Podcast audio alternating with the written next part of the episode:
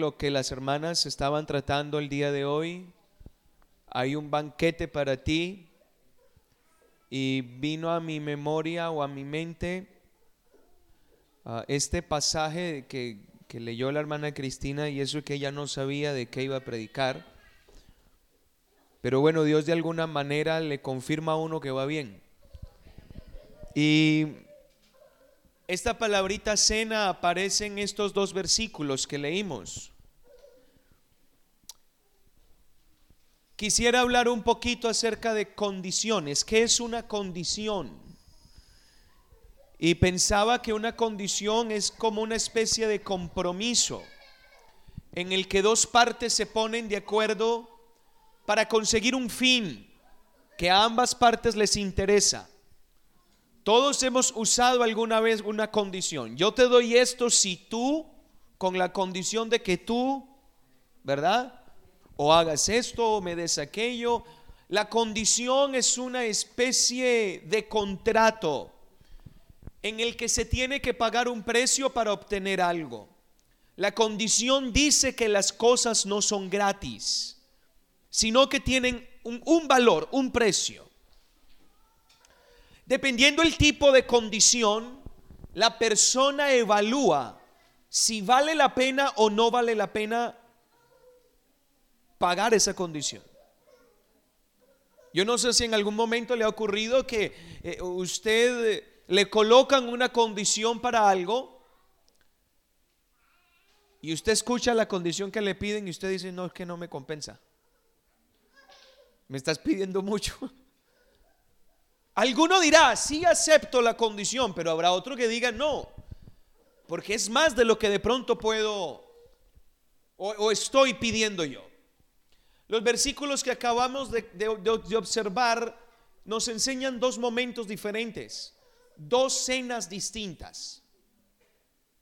Cada una, de, cada una de ellas se desarrolla en tiempos diferentes, en lugares diferentes se dan conversaciones diferentes, hay vestidos diferentes, incluso la comida es diferente. Una de ellas es la cena de las bodas del Cordero y la otra es la cena en una casa doméstica. Lo interesante de estas dos cenas es que, aunque son muy distintas la una de la otra, los personajes que participan en la cena son los mismos el rey, el Señor Jesucristo y el cristiano. Las cenas son distintas, pero los personajes los mismos. La intención de Dios, la intención del rey con el cristiano es que el cristiano llegue a la cena de las bodas del Cordero. ¿Qué representa esa cena para nosotros? La cena de las bodas del, del Cordero es el sello de victoria sobre el pecado, es la culminación de la obra del Espíritu Santo perfeccionando la vida, gracias, y es el alcance del galardón eterno para nosotros. No estamos hablando de cualquier cosa cuando nos referimos a la cena de las bodas del Cordero. Estamos hablando que quien llega ya, ya ganó, ya terminó, ya coronó su carrera y además lo hizo en victoria. Hablemos de que esta cena es la graduación del cristiano. Pero la pregunta es, ¿cómo puedo, cómo puedo yo como cristiano o cómo puede usted llegar allá? Si mira usted el, el capítulo 19 que leímos en Apocalipsis, el verso 9, Bienaventurados, capítulo 19, verso 9, bienaventurados los que van, los que van a la cena. Mire usted que habla de una condición en la que no todo el mundo va a asistir. Los que son llamados, la pregunta sería, ¿Cuál es la condición para llegar a la cena de las bodas del Cordero? ¿Cuál es la condición? La condición es muy sencilla. una cena en la casa. Si tú quieres cenar en la boda del Cordero, tienes que pagar un precio, una condición. Primero habrá que cenar en la casa. Antes de cenar en la casa del rey, es el cielo, hay otra cena que se tiene que dar. Esa es la condición. Eso no me lo he inventado yo. De hecho, el orden en el que está escrito, usted se dará cuenta que primero es la cena doméstica en el capítulo 3, el verso 20. Yo estoy a la puerta y llamo. Si alguno oye mi voz y abre la puerta, entraré a él. ¿Qué dice más? Y después está la cena de las bodas del Cordero. Quiero hablarle un poquito de tres aspectos rápidamente y pensaba yo en el lugar donde se va a cenar. Cuando de pronto se pregunta o usted queda con alguien para cenar, la pregunta es, ¿y dónde vamos? Porque resulta que el lugar de la cena tiene muchísima importancia, porque dependiendo del sitio, depende el carácter de la cita, depende el ambiente, depende el comportamiento. Usted no se comporta igual en el KFC como en como en un restaurante cinco estrellas. O no se viste de la misma manera. Inclusive los temas de conversación no son los mismos. La Biblia nos habla de dos cenas diferentes con dos lugares diferentes. Uno de esos lugares es la casa del rey, hablando del cielo. Y la otra la casa del hombre, hablando de la vida. Entonces, hay una clara diferencia entre ambos lugares. Yo no puedo comparar el cielo con mi vida. Uno es demasiado bonito, demasiado perfecto, y yo soy todo lo contrario. ¿Cuál es la condición para que tú llegues a la cena de las bodas del Cordero. Si tú quieres entrar a la casa del rey, primero el rey debe entrar a tu casa. ¿Me sigues? Porque todos queremos, uy, qué rico ir a la boda del Cordero, pero espérate que eso es el capítulo 19 y antes del 19 está el 3.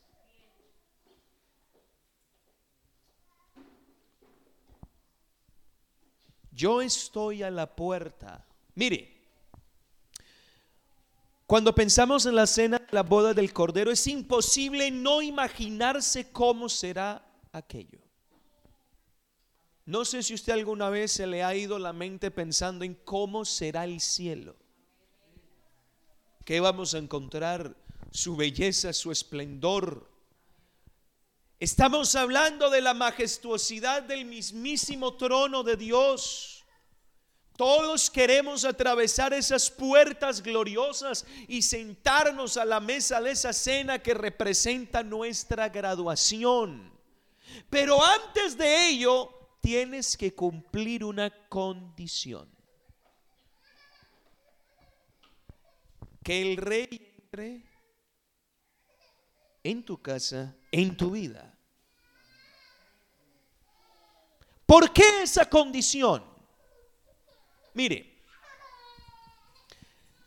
para que uno entre, primero se tiene que abrir la puerta. Y estaba pensando en que abrir la puerta es un sinónimo de aceptación. Póngale cuidado. El dueño de la casa le abre la puerta a quien se la quiere abrir y a quien no, porque es el dueño voy de invitado a un sitio, yo tengo que tocar la puerta. Yo no tengo llaves ni tengo potestad sobre esa casa. Hay un dueño allá y el dueño decide si quiere que yo entre. ¿Cierto? Entonces, el dueño de la casa, cuando me abre la puerta, me acepta a mí tal y como yo soy. ¿Cierto? Si yo vengo oliendo maluco y me abre la puerta, me aceptó oliendo feo. Yo no sé a quién le ha pasado. Pero no solamente el dueño de la casa está aceptando al invitado, sino que el invitado cuando entra acepta las condiciones del lugar donde entra. Si el lugar es feo, pues yo acepté y me metí. Si es bonito, pues listo. Si las sillas están dañadas, pues ni modo. Y si huele maluco, pues ni modo. Ya acepté entrar. ¿Me están entendiendo? Me acuerdo cuando era niño en Costa Rica, mis papás me llevaron una vez, no recuerdo a dónde, a la casa de una persona, yo no sé quién era ni dónde, pero a mí no me gustaba ir a esa casa. Por el olor que había en esa casa, a mí no me gustaba entrar. Pero cuando uno entra, uno acepta. Tanto el dueño de la casa acepta al invitado como el invitado acepta el ambiente de la casa. Si hablamos del cielo, el Señor tiene potestad sobre, sobre el cielo para decidir quién entra y quién no. ¿Verdad?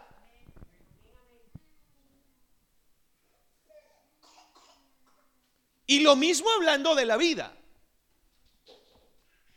De la vida del hombre es el hombre quien tiene potestad para abrir la puerta o no. Por eso el capítulo 3 dice, si alguno oye mi voz, porque yo aquí tengo una, una llave maestra para abrirle la puerta. No. Porque el dueño de la vida, el dueño de la casa es el hombre. Yo quiero, hermanos, aclararles lo siguiente. Nosotros hemos usado este versículo para aplicárselo a los inconversos. Yo no sé cuántos han escuchado de pronto alguna enseñanza evangelística y uno llama un poco de gente nueva y uno los y les cita este texto. Pues les tengo la noticia de que esto no es para los inconversos. Si usted analiza el capítulo 2 y el capítulo 3 del, del Apocalipsis, esas son cartas que están para las iglesias de Asia Menor. Ahí se está registrando es el comportamiento de los cristianos, de la iglesia. Ahí no hay inconversos. Así que piense una cosa, yo no sé si este versículo le cambia a usted de parecer cuando sabe que no es para un inconverso, sino para un creyente. Es como raro. Ya no tiene mucho sentido. Porque uno dice, para un inconverso, pues sí, ¿no? Porque pues el Señor está ahí, ábrale la puerta al Señor, que ahí está el Señor que quiere salvarlo y pero es que no fue dicho para un inconverso. Esto ya nos cambia la perspectiva. Porque cuando yo le estoy diciendo de que el rey tiene que entrar a la vida,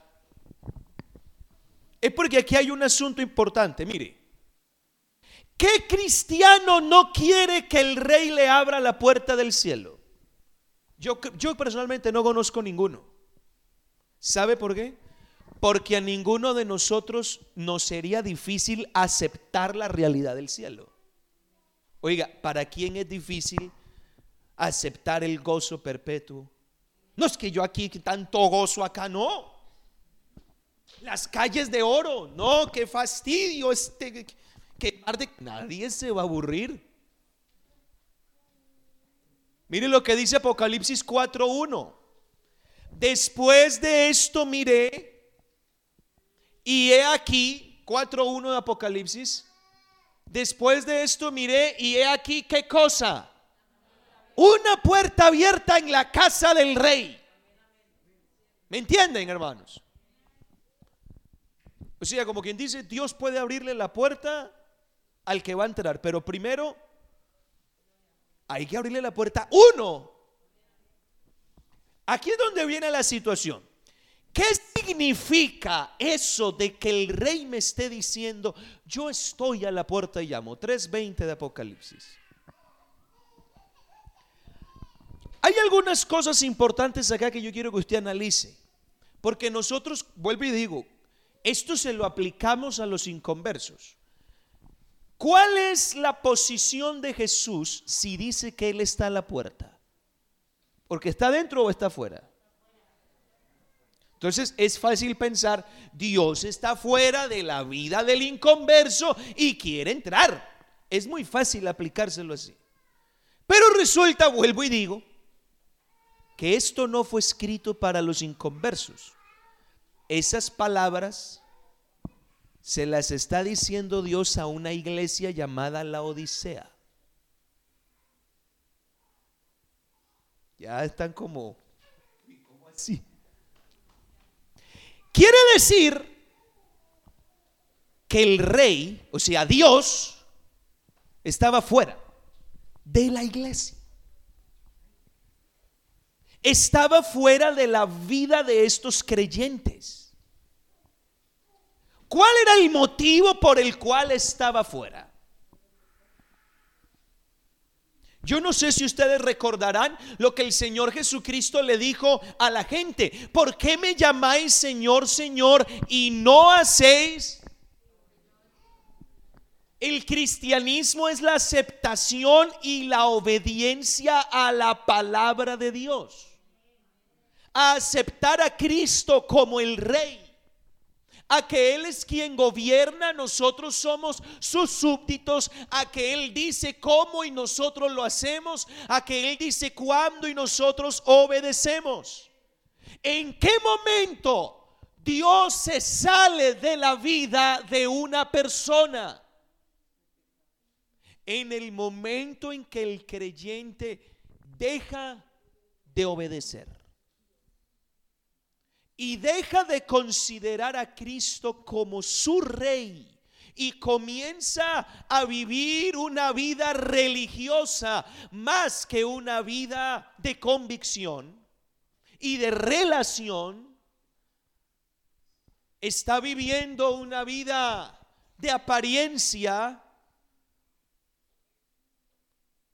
y de cero obediencia a Dios vienen al culto, cantan, hasta oran, pero hacen las cosas que les da la gana a ellos. No están reconociendo el gobierno del rey. Que el rey los gobierna a ellos. No, ellos se gobiernan a sí mismos. Ese era el problema que había en la Odisea. ¿Qué les parece? Ahora, el problema es que aparte de todo, ellos creen que están bien. Verso 17. Usted le pregunta a algún hermano laodicense, hermano, ¿y cómo está? Bendecido. En victoria, lleno de la unción. Yo soy rico y me he enriquecido y de ninguna cosa tengo necesidad. No, yo estoy lleno de la gloria. Es más, se creen más santos que otros siempre. Para mí una persona que se cree y que se, ufana de lo que hace y de lo que tiene. ¿Sí me entiende? Está vacío, no tiene nada de verdad. Se creen que tienen mucho. Se creen saben mucho, se creen muy santos. Y la gente que se cree muy santa, mañana hablaremos un poquito de eso, siempre humilla a los demás.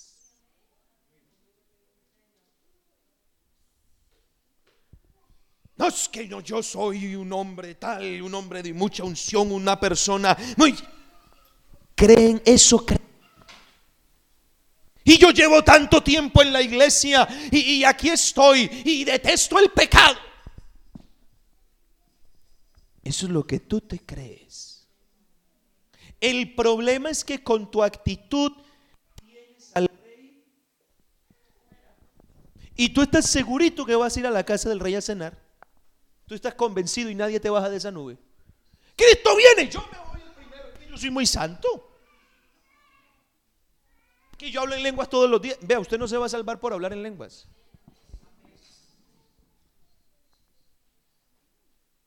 La Biblia en ninguna parte dice el que habla en lenguas era salvo. Aunque es importante. Entonces aquí hay un punto.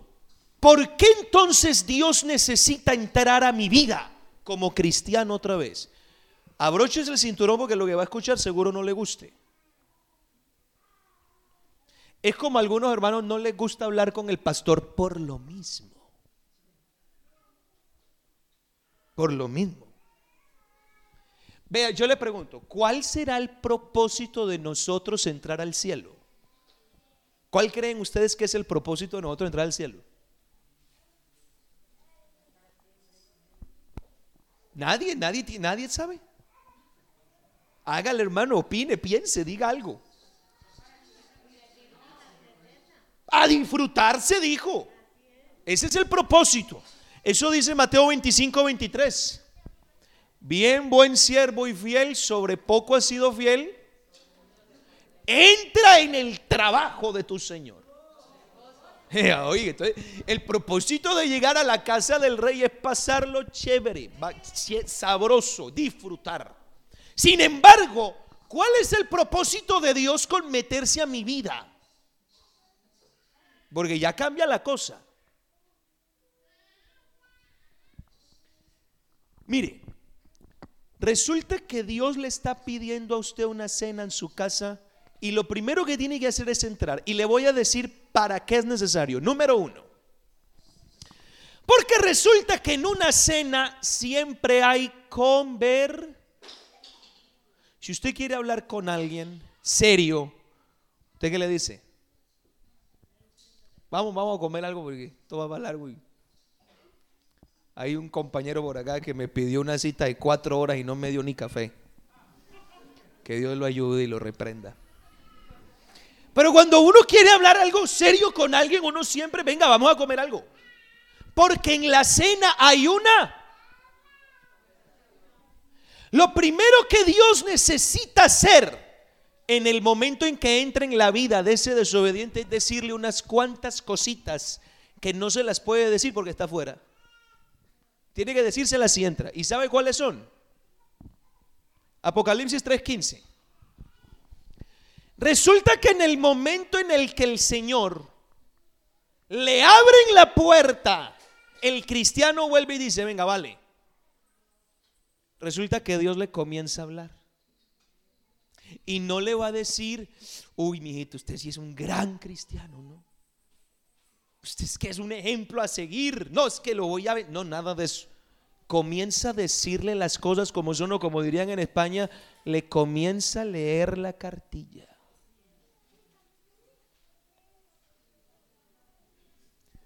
Yo conozco tu... es decir, abrirle la puerta al rey es que el rey venga y le haga una radiografía.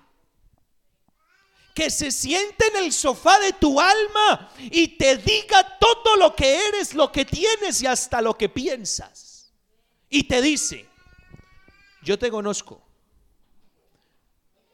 pero lo que conozco no me gusta ni poquito.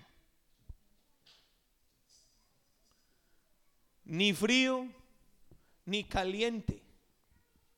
Verso siguiente, me provocas arcadas. Es decir, es permitir que el rey entre para que el rey me hable cosas duras. Duras de escuchar. ¿Verdad? Como quien dice, el rey entra a mi vida y ve un desorden. Yo, yo, le pregunto, ¿cuántos de ustedes alguna vez han recibido una visita sorpresa y les ha dado vergüenza por el desorden que tienen en la casa? Y la visita por amable no le dice nada.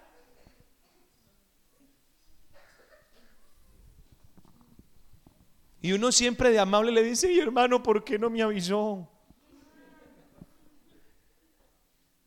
Entonces resulta que Dios entra en la vida y encuentra la vida patas arriba desordenada. El Señor le llama a la puerta a la iglesia en la Odisea y resulta que los laodicenses tenían una vida desordenada total y creían estar bien. Creían estar bien. Entonces permitir que Dios entre es que Dios te hable de tu desorden. Es que Dios te saque en cara lo que estás haciendo mal y que te diga, arregla esto y recoge esta basura.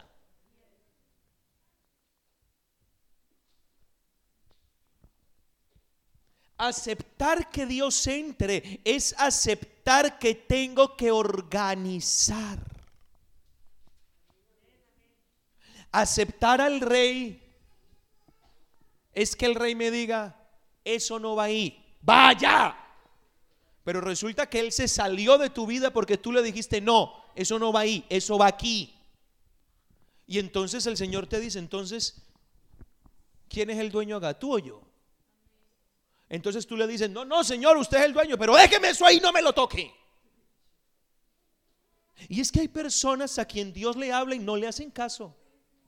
Que Dios les toca ciertas áreas de su vida y se hacen los locos. Y saben que Dios les está diciendo que organicen y no organizan. Dios les está diciendo que cambien y no cambian. Dios les está diciendo que se arrepientan y se conviertan y no lo hacen. Siguen llevando su vida cristiana como sea y Dios está fuera. Y por eso Dios está, ábrame.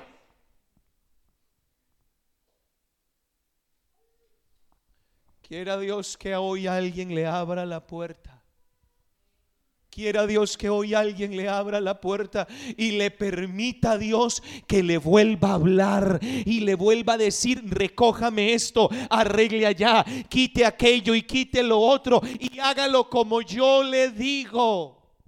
Alabanzas al Señor. Mi hermano, nadie podrá entrar en el cielo con una vida en desobediencia al Rey la boda del Cordero y muy bonito y muy hermoso, pero por eso dicen los llamados, hay una condición, aquí solo entran los de vida ordenada. Aquí solo entran los que en, la tierra me obedecieron, estaban acorde a mi palabra, me hacían caso. Alguien diga gloria a Dios.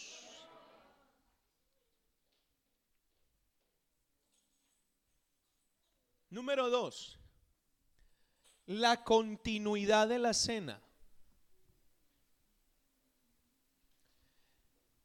Mire, el anfitrión es el que se encarga de los preparativos para atender al invitado. Esos preparativos requieren de tiempo, de esfuerzo y hasta de inversión. Mi pregunta es, ¿cuántas veces vamos a cenar en la casa del rey ¿Y cuántas veces Él va a cenar en mi casa? Ahí está la condición. La Biblia me habla de que la cena de la boda del Cordero es un evento único. Eso sí, inigualable. Y yo no me lo quiero perder. ¿Tú quieres estar en ese evento único? Digan amén. ¿Cuántos quieren estar en esa cena? Una condición.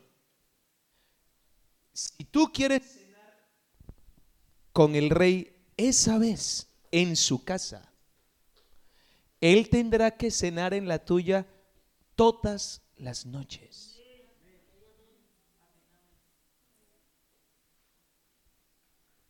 Uy, ¿cómo así? Sí. Esa es la condición. Yo te invito a mi casa una vez si yo ceno en la tuya todas las noches. Esa es la condición. Y sabe que estaba pensando yo en que la continuidad de una cena puede provocar ciertas cosas. Por ejemplo, si hablamos de una cena única, única, por ejemplo, la cena de graduación de la universidad. Uno no anda en esa cena todos los fines de semana. Es un evento único donde uno dice, bueno, aquí me voy a sacar una canita al aire, voy a comprarme un traje, voy a, invertir en esto. Y que esto es una sola vez en la vida. Ese tipo de cenas es para elogiar el logro de un graduado resaltar sus notas, su buen trabajo, darle un premio. Eso es para eso y se acabó la cena y se acabó el momento. Otra cosa es que haya una cena común todas las noches con la misma persona. ¿Tú crees que esas cenas son para celebrar y para dar premios todos los días?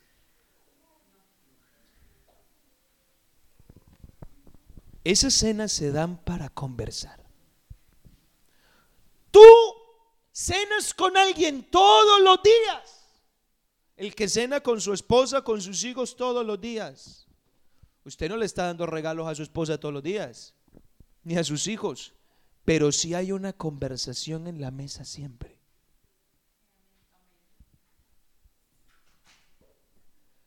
¿Cuál es el error más común? ¿En qué había caído la iglesia en la Odisea? Hermanos, es increíble pensar en, en el interés que se crean muchos cristianos. Hay muchos cristianos interesados. El niño está diciendo amén a la palabra. Y sabe que es triste pensar que hay personas que no siguen a Cristo porque lo amen. ¿Saben por qué lo siguen? Por lo que Él les da. Es que en Cristo tengo paz. En Él tengo gozo. En Él tengo salvación. En Él tengo vida. Y todo eso está bien. Pero si tú anulas eso, ¿lo seguirías? Ahí es donde está la situación. Hay otros que siguen a Cristo y dicen, no es que a mí nadie me arrebata mi corona. Y suenan hasta teólogos y suena bonito.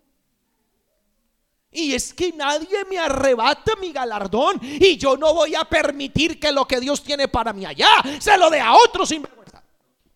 Hay quienes piensan así. En las bodas del Cordero habrán galardones. Y lo triste de todo es que hay cristianos interesados en eso. Miren esto, hermanos. Hay quienes quieren entrar al cielo y quieren conocer el cielo. Hacen estudios de cómo es el cielo, de lo que dice Apocalipsis del cielo y de cuántas puertas tiene la ciudad celestial y de cuántas piedras preciosas tiene y cuántos me porque todo eso lo dice Apocalipsis y se meten en eso y, que el mar y hablan de todo eso y gloria a Dios y hablan hasta de un poco de coronas. Yo no sé si ustedes han visto eso y, hay, algunas lecciones hasta que habla de los galardones y de las coronas y hablan como de siete, ocho coronas diferentes. Y, mire, esta corona es para usted. Y le meten a uno tanta cosa y no es que esté mal, sino que se enfocan tanto en eso. Quieren conocer al cielo y no conocen al rey del cielo. Es lo triste. Porque hermano, déjeme decirle que la atracción del cielo no es el cielo. Quite a Jesús del cielo. Y dígame, ¿para qué quiere ir usted allá? Dígame, ¿para qué? ¿De qué le sirve a usted la calle de oro, el mar de cristal? ¿De qué le sirve los coros angelicales? ¿De qué le sirve ver a Pablo, ver a, a Timoteo? ¿De qué le sirve a ver a toda esta gente si Cristo no está? Dígame de qué sirve. Por eso me gusta tanto ese, ese coro que cantamos que dice, tu presencia es el cielo. Escuché un predicador que dijo, si Cristo se metiera en el infierno, ¿usted se mete? Ay, es que es el infierno. Está Cristo. Entonces, ¿qué persigue usted? ¿El cielo? O a Cristo. Por eso es que Cristo tiene que entrar a mi casa a cenar conmigo todos los días. Porque qué reconocimiento hay en una cena diaria. En mi casa humilde. A punta de horchata con pan. O en un colombiano aguapanela. Porque no hay más.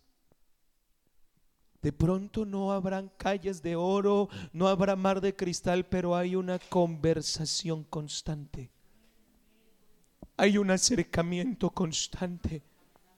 Hermano, estamos hablando de una conversación de todos los días, donde hay confidencias donde tú no estás hablando del cielo ni de lo que hay allá. No, te estás interesando en conocer a tu invitado, al rey. Y no te estás enamorando de lo que él tiene, sino de lo que él es. Y el rey se convierte en tu amigo. Hay confidencias, tú a él le cuentas lo que a nadie le cuentas. Yo desde niño he sido muy amiguero. He tenido muchos amigos. Y ayer sentí en mi corazón hacer algo diferente. Mi tiempo de oración diario sentí hacerlo en la calle. Y cogí al niño, lo metí en el coche y me puse a hablar con Dios en la calle. Y le dije, Señor, vamos a dar un paseo. Usted me va a considerar loco, pero es que para mí Jesús es un amigo. Y el amigo no solamente te pone la mano en el hombro y te dice, bien hecho. El amigo te dice la verdad. Hermano, y ayer le conté unas cosas a Dios que nadie sabe. Hay, una, hay un pastor en España, yo, yo he crecido con muchos de ellos y tengo muchísimos amigos. Pero hay uno que considero como mi hermano y es que ni a él le cuento eso. Y yo le dije a Dios, tú, tú sí eres mi amigo. En esas conversaciones, hermanos, hay lágrimas. Todos los días en mi casa. Él en mi casa. A veces hay risas. Comienzo a conocerlo a Él, cómo habla, cómo actúa, cómo, se mueve, cómo piensa, porque hay una conversación diaria en mi casa, en mi vida. Caminando por la calle sentado en la parada del autobús. Miren hermano, Dios quiere que tú le ames a Él y que Él sea el motivo de tu fidelidad y que no te mueva el cielo, que no te mueva la corona, que no te mueva la inmortalidad, que te mueva Dios que te mueva Dios. Porque si yo te dijera, no hay cielo, se acabó la resurrección.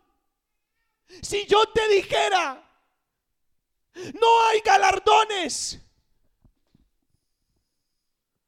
¿Cuántos de los que están aquí se irían? Sea sincero. Y si le dijera, no hay nada de eso, pero Cristo sigue estando.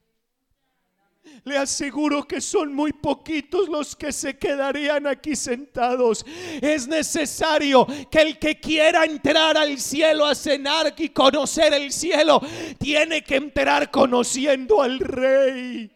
Ve hermano, yo no sé usted, hay por ahí un himno que dice, puedo imaginarme y soñar cómo será cuando esté delante de él. Yo no sé si usted va a estar impactado cuando vea las cortes, la alfombra roja para dar la bienvenida a la iglesia, la amada del Señor. Debe ser increíble uno mirar y encontrarse con el rey David de verdad y decir, sabes que te conozco desde niño, sé lo que le hiciste al gigante. Ay, de verdad, ¿y cómo lo sabes? Es que de muchos años después de que murieras, se escribió tu historia. No me digas.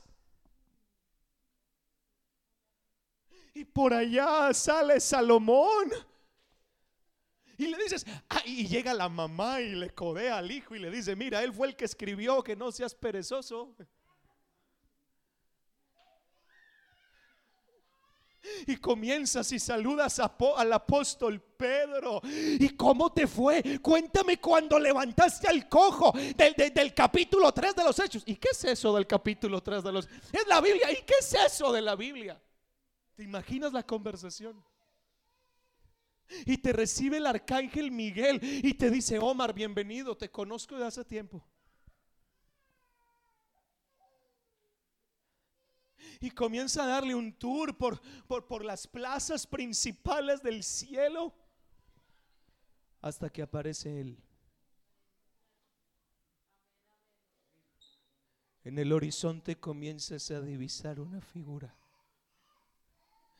Y seguro que acá de pronto Fiverr se está tomando un cafecito por ahí con, con, con, con Timoteo y, le está contando un poco de cosas y, y Timoteo le está hablando y este no le está poniendo cuidado porque está mirando al que está allá.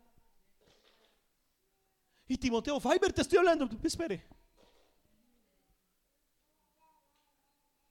Y ya viste el mar de cristal, espere.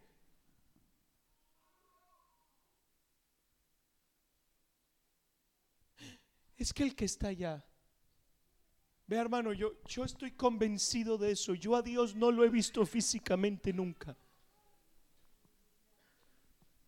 Pero yo lo veo todos los días. Y yo estoy seguro que el día que lo vea con mis ojos no va a ser nuevo para mí. Es como cuando usted recibe a alguien en el aeropuerto y usted lo ve al fondo. Ese, ese es mi papá. ¿Sí o no? Pero es que no, no, no es que él es. ¿Y cómo lo? ¿Cómo camina? Mírelo, escúchelo cómo habla. Yo estoy seguro, hermano, que el día que yo lo vea a él, para mí va a ser un encuentro muy familiar. Porque hubo una conversación de todos los días. Yo te pregunto, ¿tú quieres llegar acá y la cena de las bodas y hay un banquete para ti? ¿Y la condición qué? A ti te importa solo que Dios te bendiga, pero no te importa el Dios de la bendición. A ti te importa que Dios te ayude, pero no te importa el Dios de la ayuda. A ti te importa que Dios te sane, pero no te importa el Dios de la sanidad. ¿Y qué si Dios no me sana? ¿Y qué si Dios no me ayuda? ¿Y qué si me muero? Dijo Job, aunque Él me matare, en Él esperaré. Pero ese grado solo lo tiene alguien que conoce. Pregúntele a un esposo enamorado de su esposa y verá que ahora pueden tener casa y coche, pero si el banco les quita el coche y les quita la casa, se va con ella debajo de un puente porque la ama y la conoce. Esta iglesia tiene que aprender. Y hay un Dios llamando a la puerta. Quiero que me conozcas a mí, que sepas quién soy yo, que me dediques cada día de tu vida a hablar conmigo, a conocerme, a entenderme. ¿Cuán, cuán difícil es que los cristianos de hoy en día entiendan eso?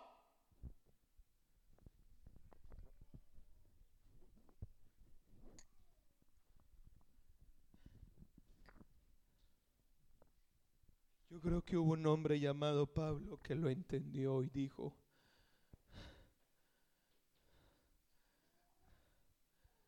y ciertamente aún estimo todas las cosas como pérdida por amor del conocimiento de Cristo. Hay muchos acá que están enriquecidos con lo que Dios les da, pero no tienen ni idea quién es Él lo confunden. Hermanos, lo triste es que tenemos jóvenes que han nacido en la iglesia y no tienen ni idea de quién es. Yo estoy a la puerta y llamo. Es que yo quiero el galardón y yo quiero hablar contigo. Es que yo quiero la corona, pero es que yo soy tu corona. Tú no has leído lo que dice la Biblia de los seres vivientes. Ellos no se quedaron. Ay, míreme la corona. Y yo tengo tres perlas y a mí, me tocó una cuarta y una esmeralda. ¿Cómo la ves? No. Cuando llegó el que estaba sentado en el trono, les importó un pepino su corona. La pusieron a los pies de él. Porque el cielo es Cristo. Cristo es el cielo, hermanos. Cristo. La atracción de nuestra vida es Cristo. El motor de la vida es Cristo. No es posible que queramos entrar allá. Si cuando Él te despierta en las noches para hablar te das media vuelta. Si Netflix siempre es primero. Y tú estás dispuesto a hablar con Él cada día. Nadie que ame más el galardón que al rey disfrutará del galardón.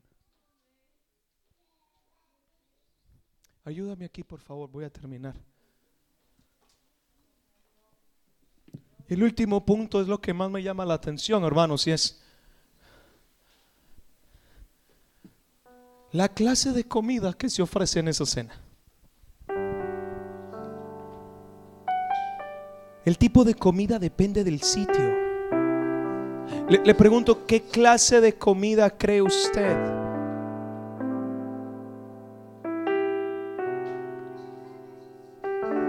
Que se sirve en la mesa de un rey.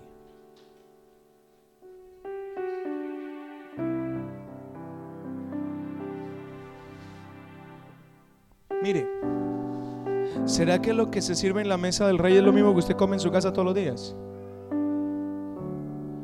Hermano, si usted va a la casa de una persona adinerada, le va a dar lo mejor que tiene.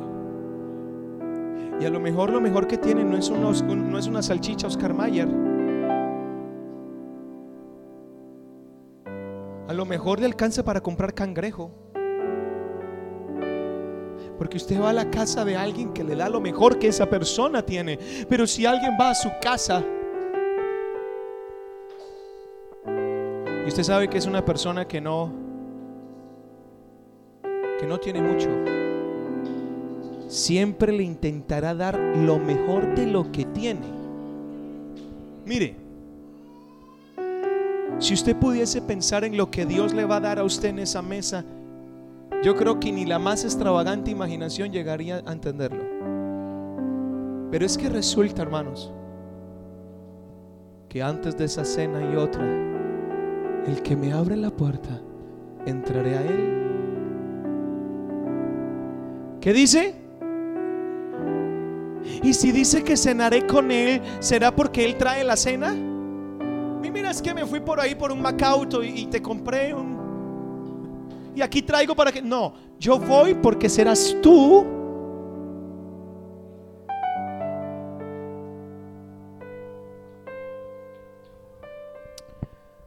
Lo que yo ofrezco. Hermano, cuando llegué a este punto, me quebrantó el corazón. Me quebrantó porque yo me imaginaba acerca de ¿qué le doy yo a él? Me acordé de una canción gitana que dice, si él viniera a mi casa, le doy el mejor sitio de la mesa. Aunque ese sitio esté casi rotico, pero si es el mejor que tengo, que él se siente ahí. El mejor cubierto. Y de pronto tengo todos desechables, pero tengo uno que no está manchado. Ese se lo doy a él.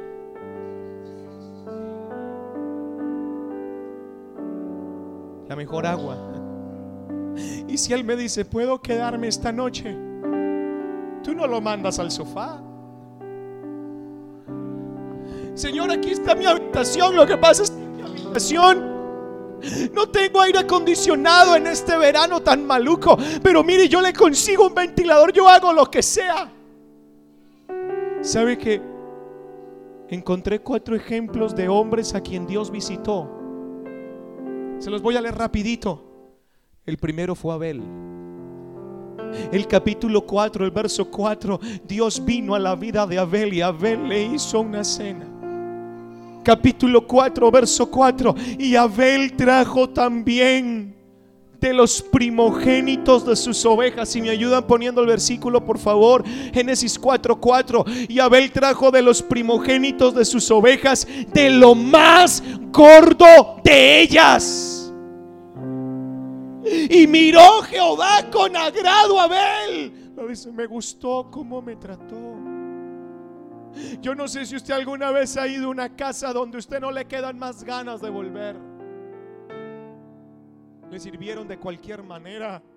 Le, le tiraron el plato ahí. Y uno dice, esta persona no quiere que yo esté acá. El otro fue Abraham. capítulo 22, verso 12, hubo una conversación entre Dios y Abraham. Y Abraham dijo, le voy a dar lo mejor que tengo.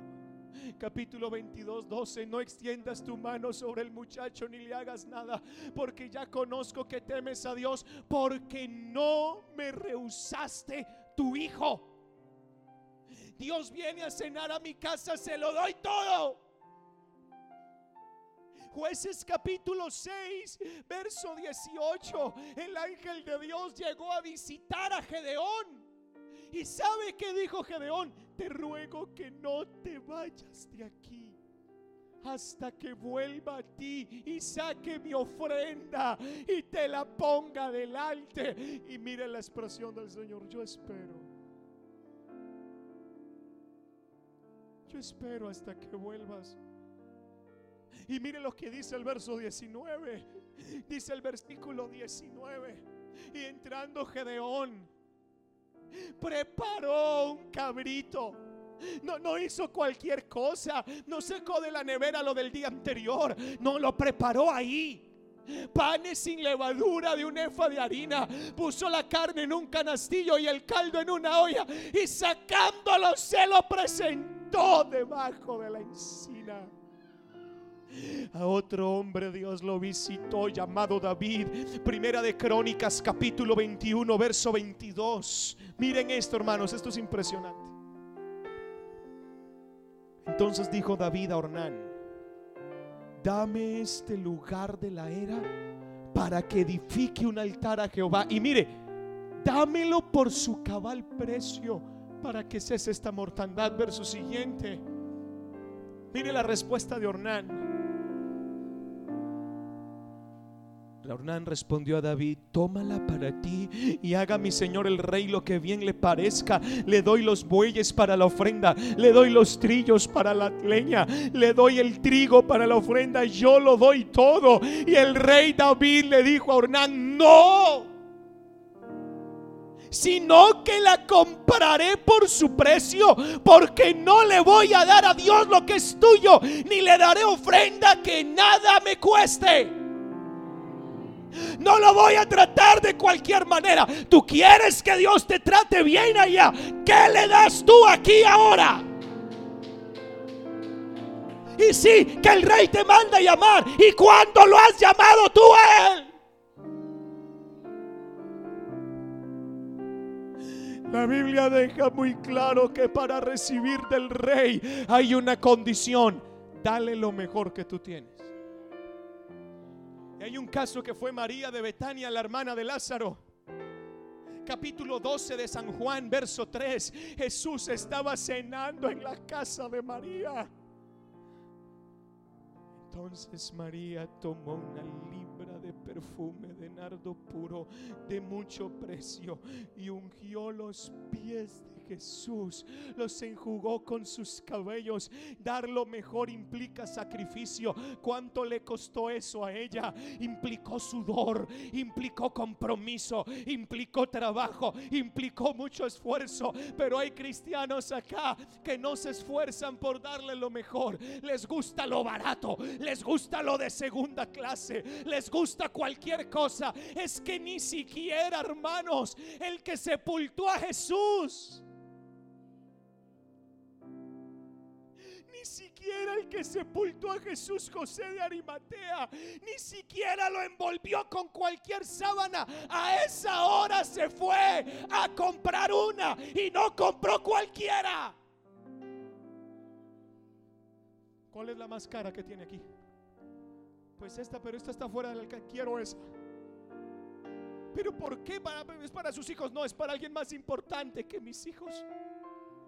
Deme esa, pero va a quedar en deuda. No importa cuántas cuotas te quiero esa. Y era para Jesús, ya estaba muerto. La pregunta es, el rey está, pero ¿será que el rey se quejará de lo que tú le das?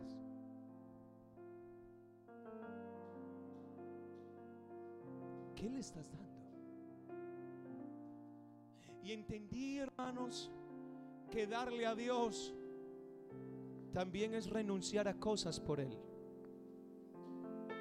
Lucas 18, verso 28 dice, entonces Pedro dijo, nosotros hemos dejado nuestras posesiones y te hemos sabido, te hemos seguido. Lucas 18, 28 al 30. Y mire lo que dijo Jesús. De cierto os digo que no hay nadie que haya dejado casa, padre, hermanos, mujer o hijos por el reino de Dios. Que no haya de recibir mucho más en este tiempo y en el siglo venidero la vida eterna. Hay muchos que no quieren que les arrebaten el cielo, pero sí venden a Cristo acá. No quieren que les arrebaten su nombre del libro de la vida, pero sí venden su relación con Dios acá.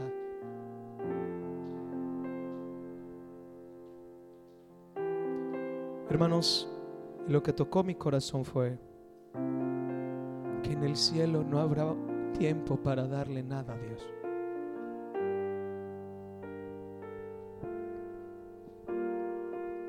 El tiempo para atenderlo a Él aquí. Yo estoy a la puerta y llamo porque hay quienes me sacaron. No quieren hablar conmigo, no me quieren obedecer. Me tratan como inquilino barato y sueñan con mi cena en mi casa. Ponte de pie, por favor.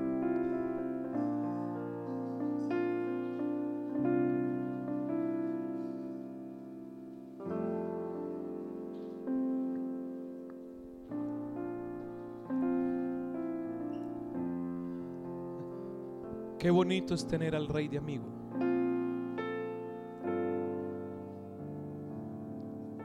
¿Sabe que uno cuando conoce a Dios a uno ya le da lo mismo si Dios a uno lo bendice o no? De hecho uno ya está bendecido porque Dios a uno ya lo ha bendecido y ya, uno está bendito. Pero uno le da lo mismo si llega, si no llega. Uno lo ama. Por eso el mayor gozo de un cristiano no es en sí el cielo, es estar cerquita de Él. Si no hay un sitio para mí en la mesa, no importa, yo le dejo mi silla al que sea. A mí déjeme sentarme al ladito de Él.